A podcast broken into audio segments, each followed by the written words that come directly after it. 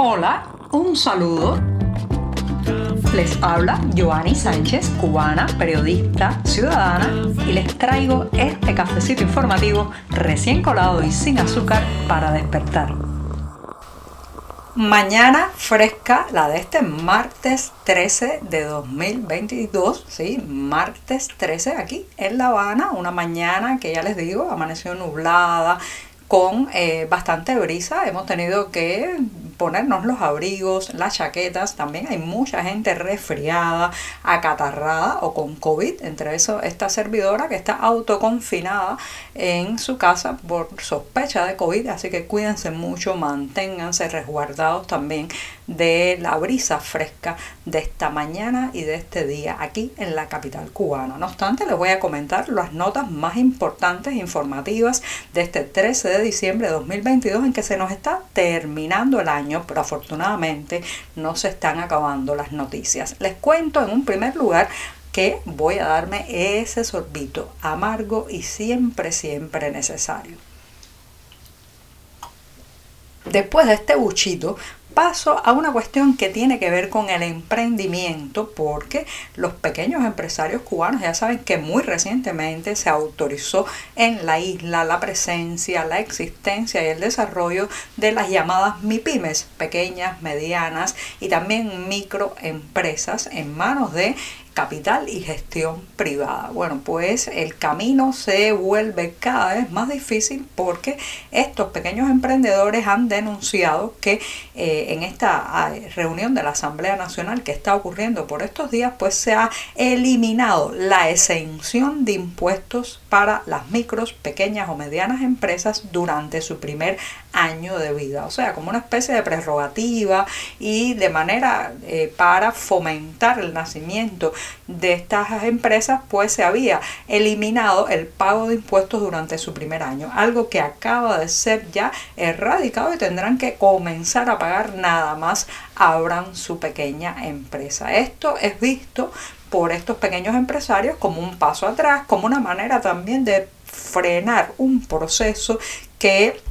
al que al menos en el discurso público oficial se le había dado eh, toda la importancia, toda la trascendencia y se había dicho que, que sí, que se iba a apostar por el desarrollo de esta empresa. Yo no veo sorpresas en esto que ha ocurrido, eh, que comparativamente con las ventajas que, por ejemplo, se le dan a un inversionista extranjero que venga a poner una empresa en la zona especial de desarrollo, Mariel, si usted se fija, hay una gran discriminación hacia el empresario nacional, mientras este inversionista inversionista extranjero sí tiene facilidades, digamos, eh, eh, eliminación de impuestos por un tiempo, bueno, al nacional le caen de golpe todos los pagos. Bueno, pues a mí no me da ninguna sorpresa este, este giro, estos pasos que ha dado el oficialismo, porque señoras y señores, no nos engañemos, la propiedad privada, el emprendimiento privado que el oficialismo llama por cuenta propia, y estas MIPIMES también están marcadas por algo, la ojeriza, el rechazo de este sistema y de quienes lo dirigen a el emprendimiento, a la acumulación de capital en manos privadas, a la creación de riquezas y empleos por personas que no sean ellos mismos, o sea, que no sean los jerarcas de Verde Olivo, los dirigentes del Partido Comunista y la disfuncional empresa estatal socialista. El sector privado renació en Cuba, hay que decirlo así, porque lo mataron con la ofensiva revolucionaria de 1968 y vino a renacer en los 90 cuando el castrismo estaba contra las cuerdas de la crisis económica y se acordó entonces que había un sector particular que podía eh, utilizarlo para salir del atolladero. Bueno, pues nació como un pecado capital. El pecado capital de eh, pues querer hacer capitalismo en un país donde el Estado y sus dirigentes ven en eso un peligro porque al final les hace perder poder que la gente pueda dar bienes y servicios acumular también riqueza bueno pues es una forma como ustedes saben que ellos se sienten nerviosos por ahí arriba de que después no puedan controlar a ese sector privado emergente así que estas medidas no sorprenden porque simplemente no es un modelo que permita el crecimiento de las pequeñas y medianas empresas porque les hace perder la capacidad de maniobrar, vigilar, controlar a la sociedad. Ya saben que el fallido sistema o modelo político económico imperante en Cuba tiene, eso sí, una gran habilidad para usar las palabras, crear su propio vocabulario, echar mano de su propio diccionario de cómo nombrar las cosas. Ahora se ha puesto de moda una palabra, diría yo una palabreja para designar la crisis, el descalabro económico que vivimos y también pues el desastre monetario, la inflación que estamos sufriendo desde hace meses o años en esta isla y es la palabra tensión. Si se escuchan las alocuciones, las intervenciones públicas de ministros, altos funcionarios, jerarcas del Partido Comunista Cubano, pues se verá que constantemente están apelando al vocablo tensión allí, allí donde deberían hablar de ineficiencia, allí donde deberían de hablar de ineptitud de ellos mismos para administrar los recursos de un país. Pero en lugar de crisis, en lugar de abismo, en lugar de otros de otras palabras más acordes con lo que estamos viviendo, bueno, pues ahora dicen tensión.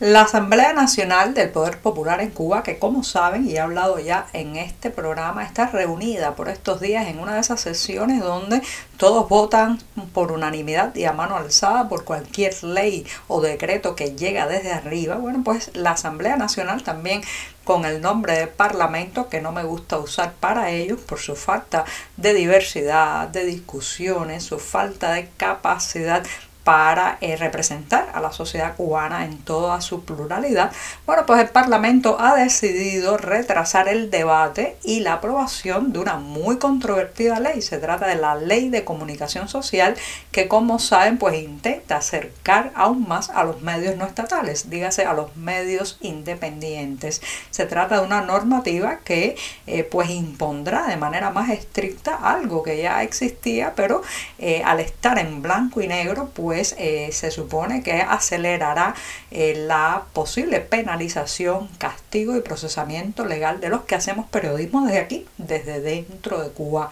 Les recuerdo que cada vez más eh, el éxodo de periodistas independientes, reporteros que no colaboran con los medios estatales, sino con medios autónomos, bueno, pues ese éxodo se ha hecho más galopante, se ha acelerado hasta el punto de que muy pocas redacciones quedan radicadas dentro de la isla. Entre ellas está la redacción de nuestro diario 14 y medio y bueno, pues tememos que con esta la implementación de esta nueva ley de comunicación social que reitero ha sido postergado su debate, quizás se haga el próximo mes de marzo, marzo de 2023, bueno, pues con eso se pretende aún, aún más acorralar a los que hacemos periodismo independiente, que en realidad ojalá un día no tenga ni siquiera que llevar ese adjetivo, sea periodismo y punto, periodismo con respeto, periodismo con cobertura legal, periodismo también con derecho a la libertad informativa.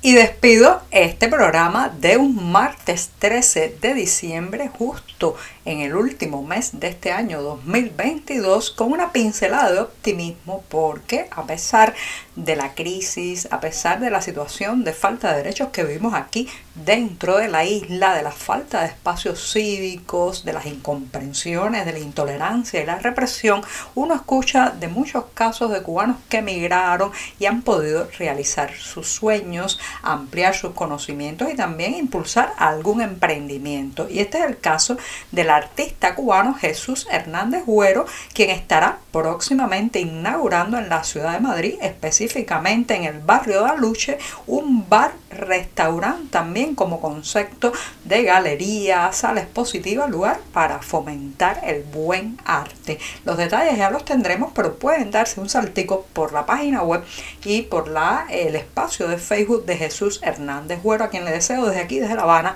muchísimas felicidades. Ojalá, ojalá que un día todo ese emprendimiento emigrado pueda también volcarse en esta isla. Muchas gracias y hasta mañana, miércoles, ¿sí? ese día atravesadísimo de la semana. Por hoy es todo. Te espero mañana a la misma hora. Síguenos en 14medio.com. También estamos en Facebook, Twitter, Instagram y en tu WhatsApp. No olvides, claro está, compartir nuestro cafecito informativo con tus amigos.